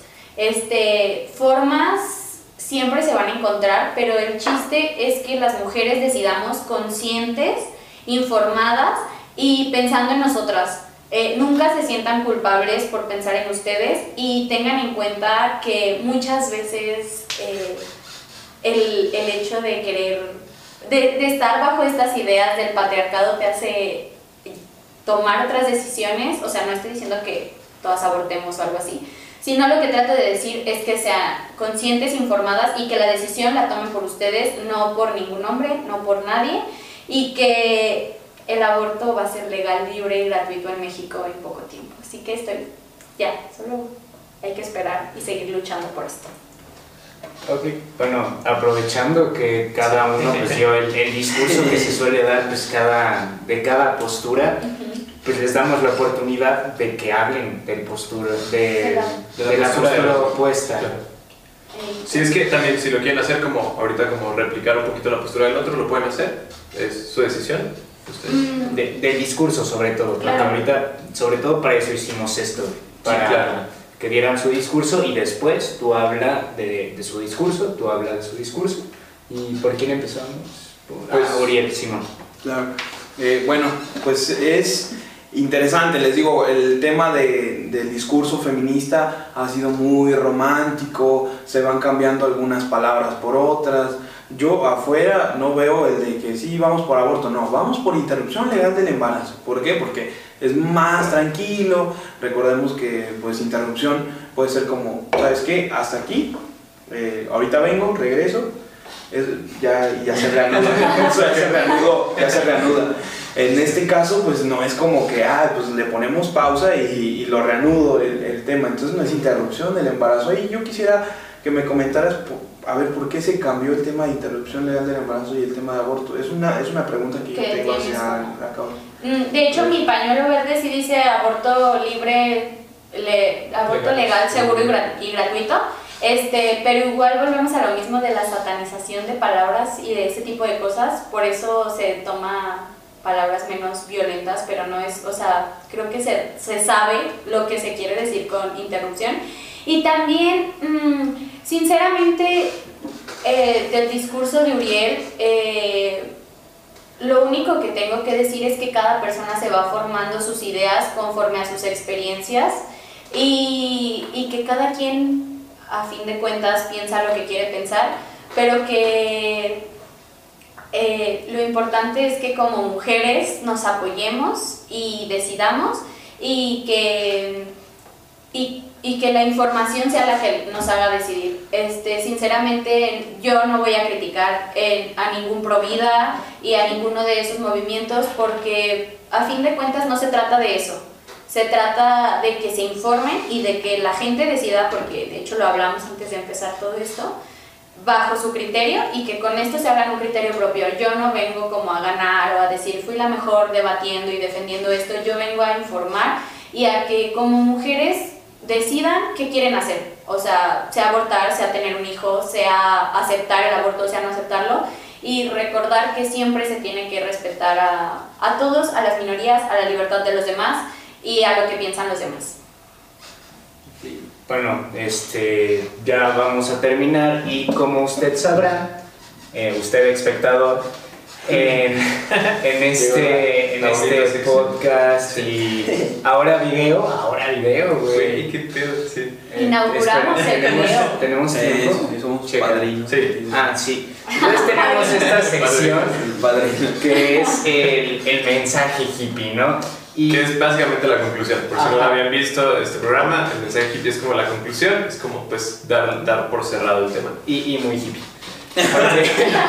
Eh, me, me gustaría inaugurar el mensaje hippie de hoy eh, resaltando que escuchándolos me, me di cuenta de, bueno, dos, dos cosas, ¿no? Y estoy muy contento de esas dos cosas. Uno, eh, realmente están de acuerdo en muchas cosas y quizá quizá no, no se han dado cuenta, quizá realmente las, este, los pro vida y los feministas no se han dado cuenta, pero realmente están de acuerdo en muchas cosas.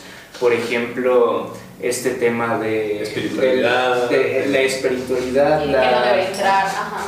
Ajá, ese rollo, también la, la educación sexual, este, pues demás cosas. Ah, también lo- el tema de la violencia. O sea, hay muchas cosas en, la que, en las que empatan. Y creo que ambos también están hablando de que tú, tú también nos lo mencionaste, no todos los pro vida pensamos igual, no todos los feministas pensamos igual.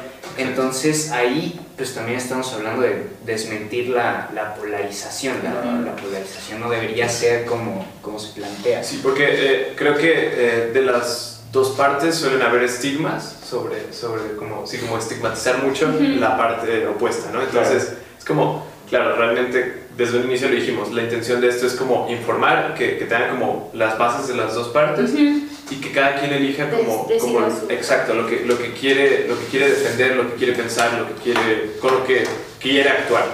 Entonces, eh, realmente lo que dice Rolando también, también yo pensé justo en lo mismo, es como hay varias cosas en las que sí, eh, la postura es muy diferente y la verdad hay otras en las que como que empata mucho.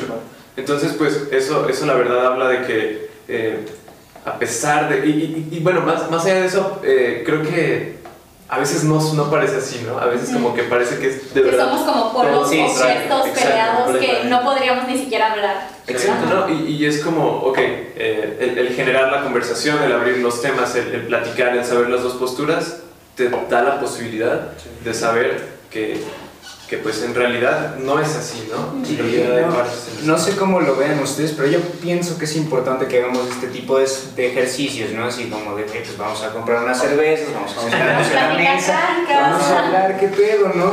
Y, y luego después todo trancas, ¿no? Exacto. O sea, va- vamos a, a chocar la tesis, la antítesis, vamos a hacer algo mejor. Mm, De hecho, fíjate que eh, parte de lo que a mí me pasa, porque yo hago mucho trabajo de campo, siempre casi siempre salgo con mi pañuelo celeste, siempre me, me dicen o me gritan en la calle, ya dejen de hacer marchas, no haces todo, y no sé qué. Me pasa con mi híjole, híjole, o sea, realmente si conocieran lo que es la causa pro vida, eh, mucha gente cambiaría eh, pues su opinión y, y también pues invitarlos, les digo, repetidas ocasiones a que conozcan la causa pro vida y que va más allá y que este tipo de diálogos a veces no se puede dar en Facebook. Porque a veces cuando estás en Facebook, Sí. la verdad, incluso en lo personal, pues, no a mí, incluso en lo personal a veces digo, "Ah, me están poniendo un mega argumentote, pero cuando yo les puse un argumento de esto y no lo leyeron, o sea, me están poniendo así como algunas cosas. Eh, es muy como- práctico, Sí, ¿verdad? entonces este tipo de cuestiones Sí. se agradece mucho, eh, dialogar y conocer algunos puntos. Exacto. Sí, también, pues igual creo que hay, o sea, así como estamos Uriel y yo, creo que hay gente que sí es muy radical, tanto pro vida como pro aborto, pero pues a fin de cuentas, pues no, no hay por qué, o sea, está padre mejor hablarlo de esta forma y ver en qué congeniamos y qué no, y qué se puede hacer para todos. Entonces, es eso básicamente. Claro, pues. Perfecto. lo- ah, No, pues digo, eh, creo que los dos también concuerdan mucho en esto de que es importante informarse. Entonces, pues es, es justo lo que, lo que en lo personal como que yo los exhorto a todos a que informarnos, no solo de este tema, de todos los que tengamos dudas. Es como siempre podemos saber un poco más de lo que ya sabemos y el compartir esa información con otras personas va a hacer que haya una retroalimentación muy chida. Y bueno, pues de entrada, muchas gracias por haber escuchado esto. Muchas gracias a ustedes por haber venido. Claro. De verdad. Muchísimas gracias Sí. por haber venido al primer debate en Fuera Política. Uh, Y- También inauguramos los debates. Hoy inauguramos Sí, muchas inauguramos cosas. todos. ¿eh? La cara, la cara de Abraham. Muy bien. Eh, pues estamos muy contentos de, de que haya salido así. Y pues, eh, bueno, esto lo grabamos el. ¿Qué, qué día es hoy, güey? Hoy es viernes. viernes. Bueno, lo vamos a subir el lunes. Y este. Pues nos estaremos viendo. Muchas gracias por escucharnos. Y como siempre.